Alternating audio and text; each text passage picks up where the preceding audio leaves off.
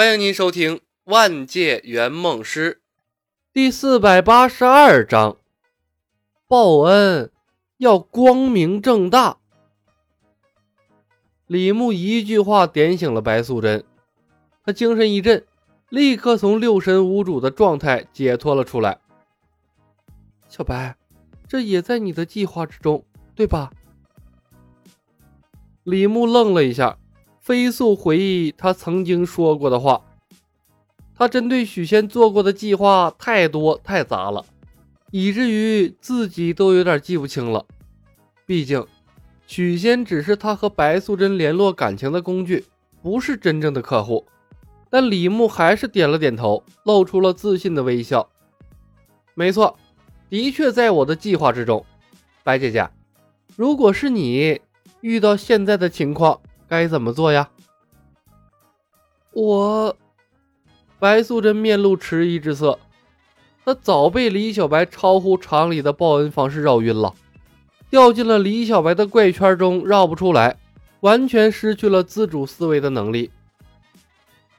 天将降大任于斯人也，必先苦其心志，劳其筋骨。恩公将来要主持庞大的医疗体系。肩上所承担的压力一定非常巨大。白素贞在房间里来回踱了几步，抬起头看着李牧说道：“小白，如果是我，我会消失一段时间。恩公的性格懦弱，需要磨难来历练。我们消失，五千两的库银失窃案足够把他折腾的家破人亡了。”李牧嘴巴微张。一脸错愕地看着白素贞，在这样的目光注视之下，白素贞的声音越来越低，最后红着脸问：“嗯，小白，我我说错了吗？”白素贞心虚啊，陷恩公于不义和他的报恩风格不搭呀，而且他也不知道把许仙害得家破人亡的后续该怎么处理。呵呵，小白蛇呀，你变坏了！白素贞的处理方法让李牧差点没憋不住笑。在他的影响之下，白素贞的三观塑造很成功啊。倒也不能说错，之前许仙胸无大志，不认同报恩联盟，所以我才会制定那样的计划。但前几天，经过我和伯虎的不懈努力，许仙已经融入了我们的团体。并且志向相当远大了，再用之前的方法那就不合适了，极有可能会起到相反的效果呀。李牧停顿了一下，看着白素贞。不过，白姐姐，适当的给恩公挫折有利于他的成长，但现在啊，许仙一定是感觉我们欺骗了他，这个时候，我们应该成为他坚强的后盾，打消他对我们的顾虑。培养他的自信心，让他遇事不再胆怯，这样啊，才更有利于加深我们和许仙的感情。这个时候抛弃他，好不容易建立起来的信任会崩塌的。白素贞的脸更红了，轻声道：“那我们应该怎么做？甩锅呀，把我们和许仙都从库银案中解脱出来。”至少不能让许仙把我们当成盗贼。白素贞瞪大了眼睛，甩锅。李牧果断给出了一个名字：王道陵。白素贞愣住了。李牧点点头：“我们兄妹三人游历的时候，就看到过他往井水里下毒害人，又贩卖解药骗取钱财，把他推出来当替罪羊，最合适不过了。”忽然，他沉默了片刻。白姐姐，你你不会和他真的有情史吧？怎么可能？白素贞的声音顿时高了八度。我怎么可能喜欢一个癞蛤蟆？就算没有库银的事儿，我也要和他算账的。好，就定他了。李牧打了个响指，笑道：“白姐姐，稍后需要你来出手。”把所有人都镇压了，我也可以帮忙。小青唯恐天下不乱，王道陵是修道之士，李公甫他们都是普通人，而且这边又是闹市，障眼法恐怕无法隔绝每个人的视线。白素贞犹豫道：“不用障眼法，光明正大的把法术亮出来就行。”李牧笑道：“白姐姐，我不是说了，缺少一个让恩公成名的契机吗？现在契机到了。这么做。”咱们会暴露的，白素贞道。呵呵，当李公甫带着许仙过来的时候，咱们的身份已经瞒不住了。李牧笑笑，与其遮遮掩掩，倒不如光明正大的亮出来。白姐姐，报恩又不是什么丢人的事儿，为什么藏着掖着，怕人知道呢？白素贞还想说话，李海龙推门走了进来。头儿，我看到李公甫和许仙带着一群人往咱们这边过来了，应该是库银的事漏了。许仙这个二五仔，枉我们带他吃香的喝辣的，说背叛就背叛，一点面子都不给啊！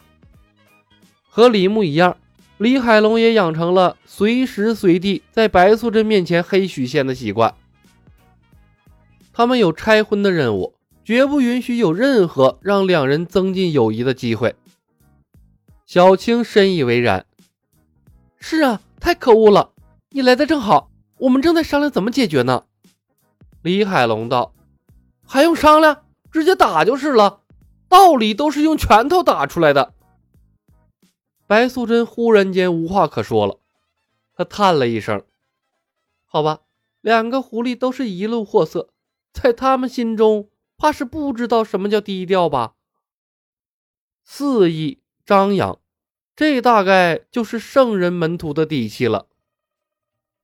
胡晓彤跟在李海龙身后，一进门就冲过来抱住了白素贞，兴奋地说道：“踏破铁鞋无觅处，得来全不费工夫。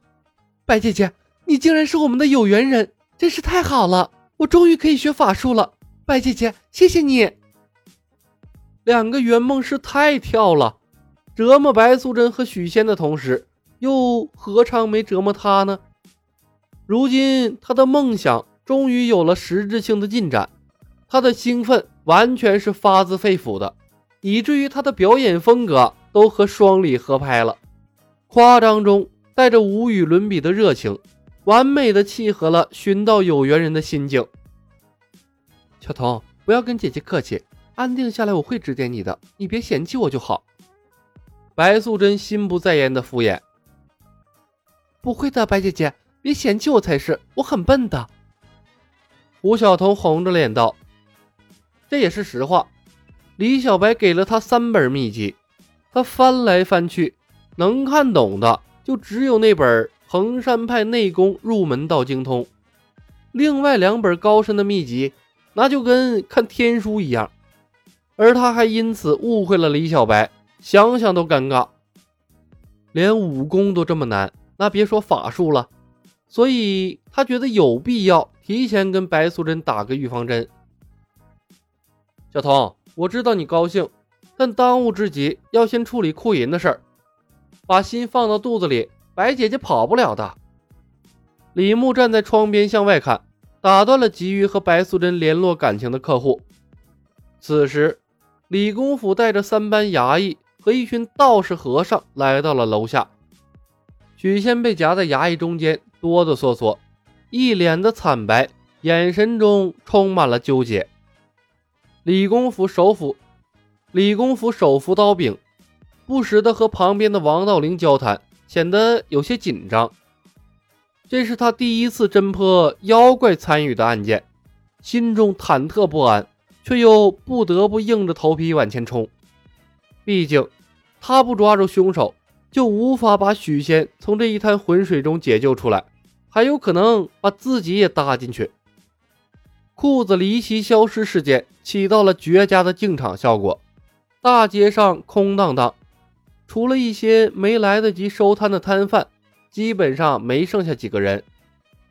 看着楼下的一堆人，李牧忽然道：“白姐姐，一会儿出手的时候不要犹豫，库银案能不能翻，就在此一举了。”白素贞应了一声，李牧已经把头伸出了窗外，扬手跟许仙打招呼：“汉文，看这里，我老远就看见你了。今天和你姐夫一起公干吗？李头，上次一别之后，好多天没看见你了。等什么时候闲了，一起喝酒啊？”街道上，剑拔弩张的衙役们当时就愣住了，啥情况啊？这是，动静都闹得这么大了。对方还不知道犯事儿了，李兄，你们把我害苦了。许仙抬头看着李牧，错愕的一愣：“你们，你们竟然偷盗库银来供我吃喝玩乐？”本集已经播讲完毕，感谢您的收听。喜欢的朋友们，点点关注，点点订阅呗，谢谢了。